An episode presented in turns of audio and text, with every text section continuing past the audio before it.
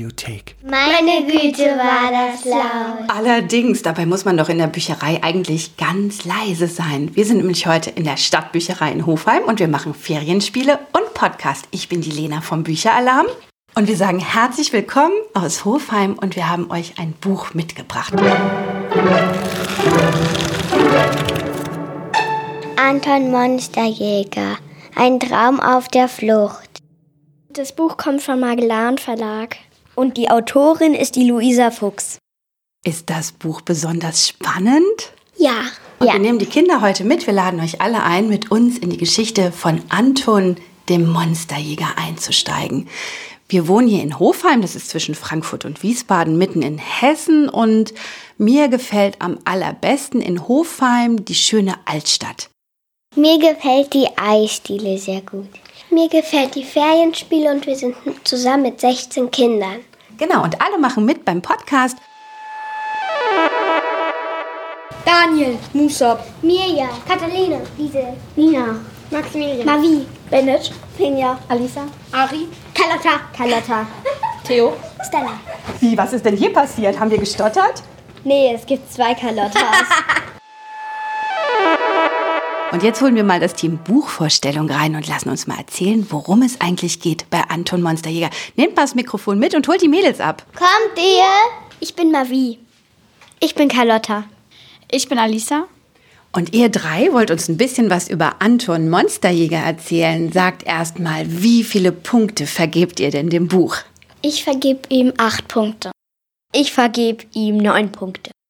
Also vorne auf dem Buchdeckel ist ein düsteres Zimmer mit einem Schrank und auf dem Schrank sind ganz viele gruselige und dunkle Fratzen. Und an den Schrank lehnt sich ein Junge und der heißt Anton. Fällt dir was auf, wenn du mit den Händen über den Buchdeckel streichst? Ja, man merkt die Schrift und man merkt halt auch, es ist so 3D-mäßig quasi. Man fühlt halt so 3D-mäßig. Genau, da ist ganz toller Relieflack drauf, so heißt das. Und ich finde, es sieht eigentlich auch fast aus, als könnte das Buch im Dunkeln leuchten. Habt ihr das mal ausprobiert? Nein. Wollen wir mal nachher das Licht ausmachen? Ja. Weil ich glaube, das Buch kann im Dunkeln leuchten. Weil aus dem Schrank so eine ähm, neongrüne Hand herausschaut und noch so ein quasi so wie so Atem, den man halt so sieht, wenn so jemand wütend ist. Da ist die kleine Stadt abgebildet, wo der Anton drin wohnt. Und die heißt Helltorn. Und da kann man halt, ähm, hier zum Beispiel ist dann eine Liste an der anderen Seite. Und dann sieht man da jetzt zum Beispiel die 1 und dann muss man die 1 suchen und da ist das jetzt die Burgschule. Und auf die kommt der Anton. Weil eigentlich ist er in einer ganz normalen Schule, aber da fühlt er sich nicht besonders wohl. Der wird von seinen Mitschülern ganz schön geärgert. Und zu seinem zehnten Geburtstag bekommt er Äh, bekommt er einen Schrank mit Fratzen und da hängt ein Schild dran, wo drauf steht, ähm, nicht vor deinem zehnten Geburtstag öffnen. Aber Anton macht es natürlich drei Minuten vorher auf, vor Mitternacht. Und was passiert dann? Können wir das verraten? Nein, ich sag nur, es entwischt etwas. Wenn ich das Buch in der Hand habe, dann habe ich das Gefühl, dass die Geister schon zwischen den Buchseiten rauskommen. Dann suchen wir uns jetzt mal das Team Vorlesen, das tatsächlich mit uns zwischen die Buchseiten taucht und die Monstergeschichte für uns zum Leben erweckt.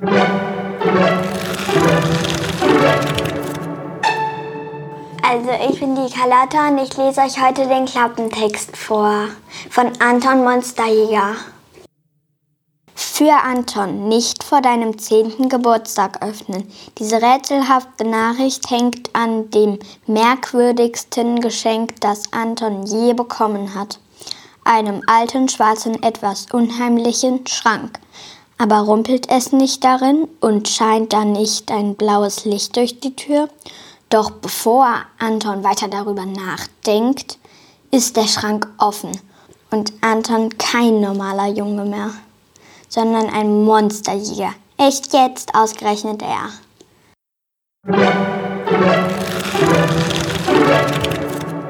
Ich steige mitten im Buch auf der Seite 31 ein. Ein Albtraum. Anton wusste nicht, was ihn geweckt hatte. Schlaftrunken schaute er auf die Uhr. Kurz vor Mitternacht. In ein paar Minuten hatte er Geburtstag. Da erklang ein leises Poltern. Es kam aus dem Schrank, den Onkel Martin ihm geschenkt hatte. gefolgt von einem blauen Licht, das unter den Schranktüren hindurch in Antons Zimmer fiel. Anton kniff sich in die Hand, aber er träumte nicht. Mit klopfendem Herzen kam er auf die Beine. Dieses Mal hatte Onkel Martin sich wirklich etwas einfallen lassen. Noch einmal schaute Anton zu seinem Wecker. Drei Minuten vor Mitternacht. Sicher war es nicht schlimm, wenn er den Schrank eine Winzigkeit eher öffnete. Wie hatte das Astronautenmädchen gesagt? Verschlossene Türen sind kein Hindernis, nicht solange man einen Schlüssel hat. Und den hatte Anton ja. Er ging auf den Schrank zu, das blaue Licht fiel ihm auf seine nackten Füße. Erstaunt stellte er fest, dass es eiskalt war. Und etwas lag in dieser Kälte, das ihn schaudern ließ. Etwas wie eine Warnung. Angsthase, klang Matthias Stimme durch seinen Kopf.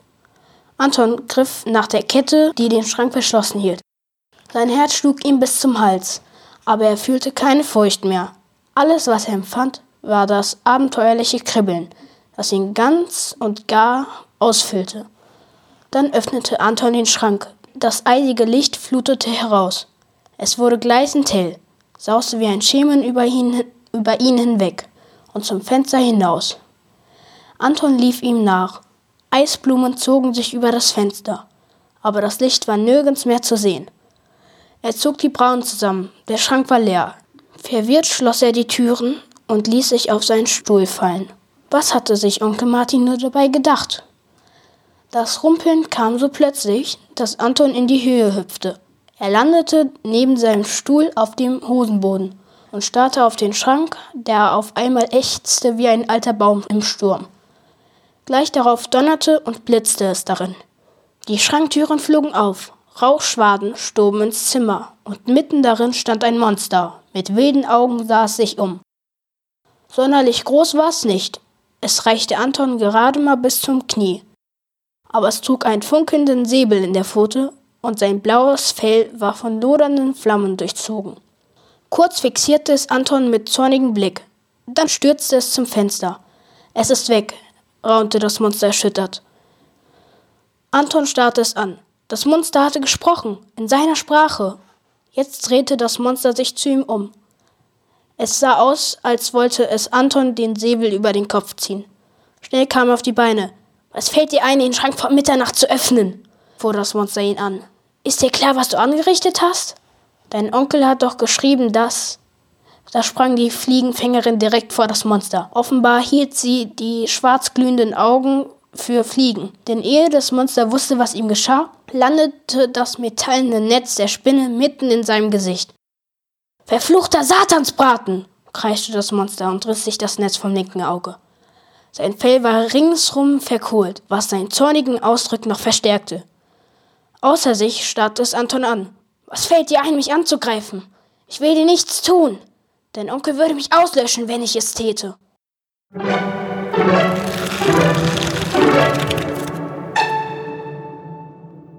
Die Schule der Jäger. Komm schon, Anton zerrte die Karre den Berg hinauf. Der schwarze Schrank schwankte darauf hin und her. Mit jedem Schritt schien er schwerer zu werden.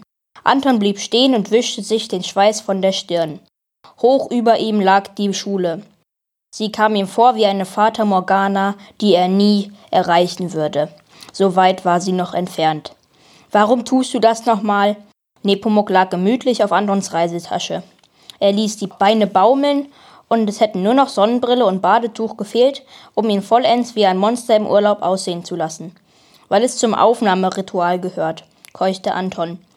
Der Direktor Herr Hornus hat es mir erklärt. Alle Jäger müssen ihr Portal den Berg hochschleppen, bevor sie mit der Ausbildung anfangen können. Kein Wunder, dass uns die Jäger ausgehen, wenn die Schule so einen Blödsinn verlangt. Du übertreibst. Anton griff wieder nach der Karre. Sogar meine Eltern waren einverstanden. Na ja, murmelte Nepomuk, deine Mutter hat doch erst nachgegeben, als du fast geheult hättest. Anton warf ihm einen wütenden Blick zu. Ich hab nicht geheult, auch nicht fast. Ich hab nur ihr nur klar gemacht, dass ich auf keinen Fall am ersten Schultag mit Mami und Papi da oben antanzen will. Und dieses Ritual ist nun mal ein Teil der Ausbildung. Außerdem waren beide ganz begeistert, als wir uns die Schule angeschaut haben. Oder besser gesagt, ein Teil davon.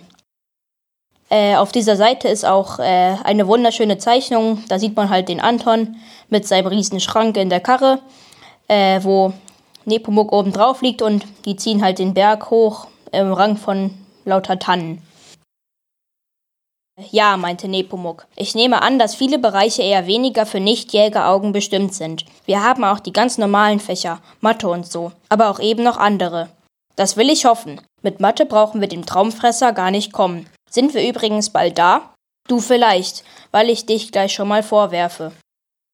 Nun sei doch nicht so griesgrämig. Willst du dir keine Hilfe aus der Burg holen? Sie werden dir doch schon nicht den Kopf abreißen. Nein, schnaubte Anton, ich werd nicht aufgeben. Er zog die Karre weiter. Da tauchte eine Kutsche vor ihm auf. Schnell verschwand Nepomuk im Schrank. Die Kutsche wurde von zwei Pferden gezogen. Auf dem Bock saß ein Mädchen mit dunkler Haut und strahlend grünen Augen. Ihre schwarzen Haare fielen in vielen kleinen Zöpfen über ihre Schultern. Mit einem Schnalzen hielt sie vor Anton an. Sie lächelte, als würde sie ihn kennen. Na, sagte sie, und ihr Lächeln wurde zu einem Grinsen. Heute gar keine Teddysocken zur Feier des Tages? Anton riss die Augen auf. Diese Stimme kannte er doch. Äh, jetzt erdenkte er das, auch das silberne Lasso an ihrem Gürtel. Das Astronautenmädchen. Er schluckte. Von wegen hässlich. So weit hatte Matthias noch nie daneben gelegen. Ich dachte, der Schrank würde als Besonderheit reichen. Er lächelte genauso schief wie bei ihrer ersten Begegnung. Der ist nicht schlecht. Mein Portal ist eine Uhr. Sie führt in die Vergangenheit mit all ihren Geistern. Sie sprang vom Kutschbock. Ich bin Suna. Anton. Ich weiß, Suna lächelte. Komm, ich helfe dir. Sie klopfte gegen die Kutsche. Sofort klappte sich ein kleiner Kran aus und hob den Schrank samt Karre auf die Kutsche. Suna zog, äh, Suna zog sich wieder auf den Bock. Was ist? fragte sie. Kommst du? Herr Honorus hat mich deswegen geschickt. Er wollte sehen, wie leicht du aufgibst. Offenbar nicht sehr leicht. Hast es ganz schön weit geschafft. Du willst wohl unbedingt auf diese Schule. Was? Noch vor kurzem hätte Anton diese Frage ganz anders beantwortet, aber jetzt nickte er. Ja, sagte er, unbedingt. Suna sah ihn von der Seite an, dann wandte sie sich wieder nach vorn. Diesen Willen wirst du brauchen. Die Ausbildung ist nicht ohne. Sie bogen um eine Kurve, und vor ihnen erhob sich die Burg in ganzer Pracht. Das alte Gemäuer wirkte unheimlich mit seinen spitzen Türmen und den schwarzen Mauern. Bist du schon lange dabei? fragte Anton, während er auf das herrschaftliche Eingangsportal zufuhren. Eine Weile. Meine Mutter ist auch eine Jägerin. Sie hat mich hergeschickt, als ich ein Schleimmonster in unserer Wäschekammer entdeckt habe. Inzwischen weiß ich, dass man nur Salzwasser braucht, um es klein zu kriegen. Ich habe wirklich schon viel gelernt und trotzdem fühle ich mich manchmal noch wie ein absoluter Neuling in der Monsterjägerbranche. Da haben wir was gemeinsam. Ohne das manchmal allerdings. In den meisten Fächern sind wir in einer Klasse und wir werden die Weihe zusammen erhalten in ein paar Wochen. Sie zeigt, dass wir das Zeug zum Jäger haben, aber wir bekommen sie nur, wenn wir vorher die erste Jagd erfolgreich bestanden haben. Anton nickte. Das wird sicher keine leichte Aufgabe. Stimmt, meinte Suna, da müssen wir uns zum ersten Mal allein in freier Wildbahn bewegen, aber sicher erledigen wir das auch zusammen. Und wir sind im selben Turm bei den Füchsen. Wenn man den alten Mythen glaubt, sind wir also besonders schlau. Sie lachte. Das gilt aber nicht für alle Füchse. Das kannst du mir glauben. Genauso wenig wie alle Bären besonders stark sind oder alle Pumas besonders mutig. Nur die Falken sind echt fast alle ziemlich schnell, aber eigentlich sind wir alle nur in einem Punkt wirklich gleich. Wir wollen Jäger werden, sagte Anton. Ganz genau, und das, da sind wir auch schon. Suna steuerte die Kutsche durch das Tor. Willkommen auf der Schule der Monsterjäger.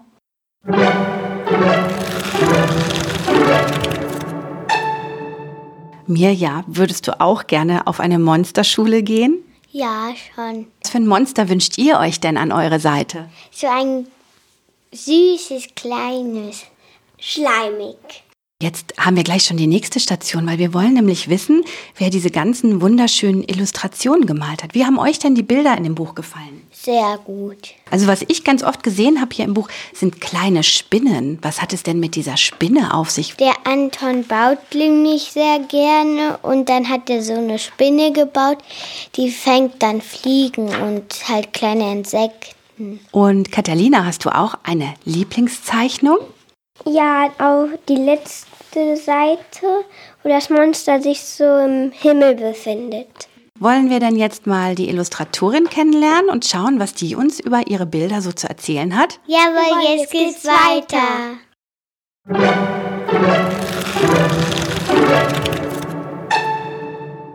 Wir haben heute eine Schaltung nach Berlin und lernen die wunderbare Illustratorin von Anton Monsterjäger kennen, Sabine Mielke. Unser Interviewteam hat Fragen vorbereitet und den Anfang macht der Musab. Hallo erstmal nach Berlin. Hallo liebe Sabine, schön, dass du bei uns bist. Hallo, ich freue mich auch sehr und ich danke euch für die tolle Einladung. Es ist ganz aufregend für mich, weil sowas habe ich noch nie gemacht. Ja, wir haben ein paar Fragen vorbereitet und die erste bei mir auf dem Zettel wäre jetzt, äh, was wollten Sie als Kind werden? Als Kind, also ganz, als ganz kleines Kind wollte ich mal Tierarzt werden, glaube ich. Aber ich wusste eigentlich schon relativ früh, dass ich irgendwas mit Zeichnen machen möchte, weil ich schon immer gern gezeichnet habe. Und ich wusste bloß nicht genau wohin. Ich hatte erst Kunstlehrer gedacht. Äh, das war aber gar nicht meins. Und so auf ganz vielen Umwegen ähm, bin ich dann zum Illustrator gekommen.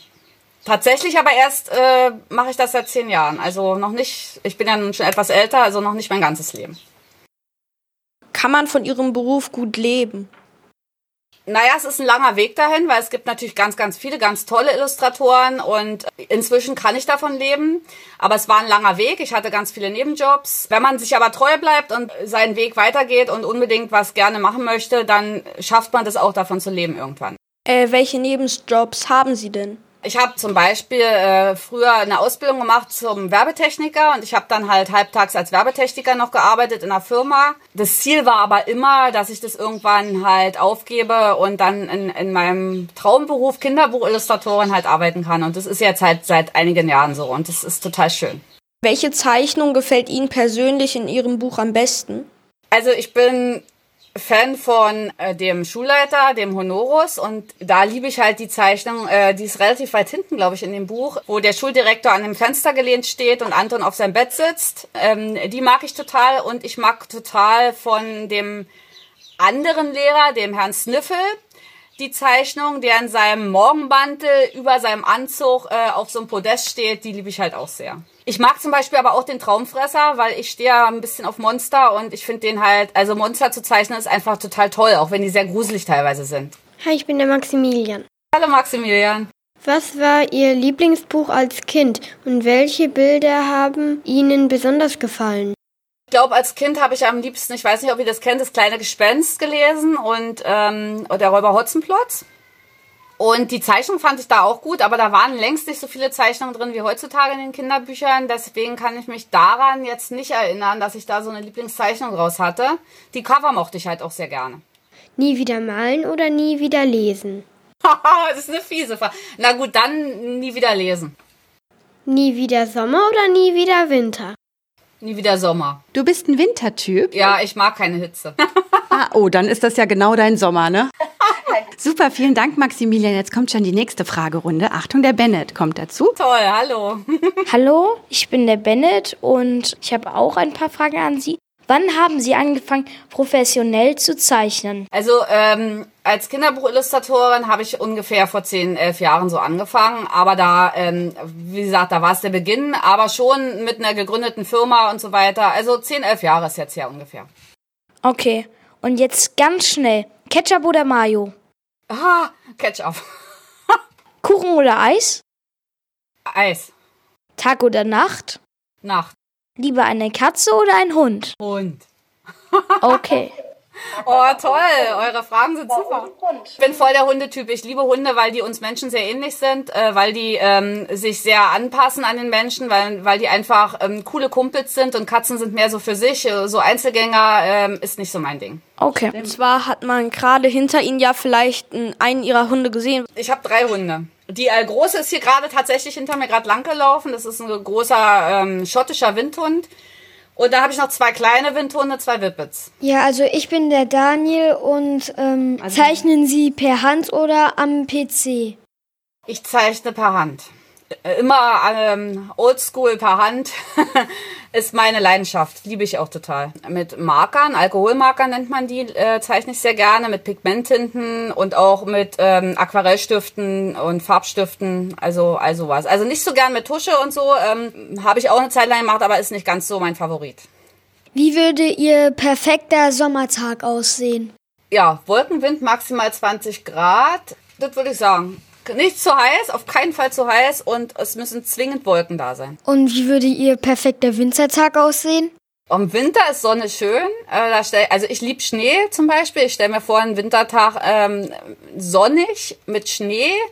Dann habe ich noch eine letzte Frage. Wie würden Sie als Monster aussehen? Ich, kreischend rot, glaube ich, mit Hörnern in Gelb und dann natürlich äh, mehrere Zahnreinspitzer Zähne. Ja, und, und Klauen, ganz große Klauen und wuschelig auf jeden Fall. Ein wuscheliges Monster. Das ist wunderschön. Liebe Sabine, wir hier aus Hofheim danken dir für deine Zeit Ach, sehr gerne. und sagen Tschüss, wir freuen uns schon aufs Tschüss. nächste Buch. Ja, ich mich auch und ich danke, dass ich da sein darf und bin gespannt, wie sich das mal alles anhören wird.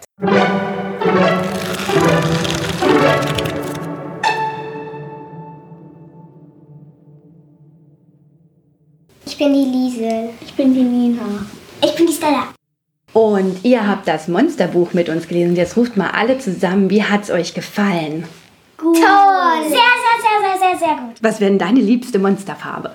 Mein Monster wäre am besten bunt sein, dann wäre es lustig. Liebe Grüße nach Berlin. Unser Moderationsteam mit Mirja und Catalina. sagt Ciao. bis bald beim nächsten Bücheralarm.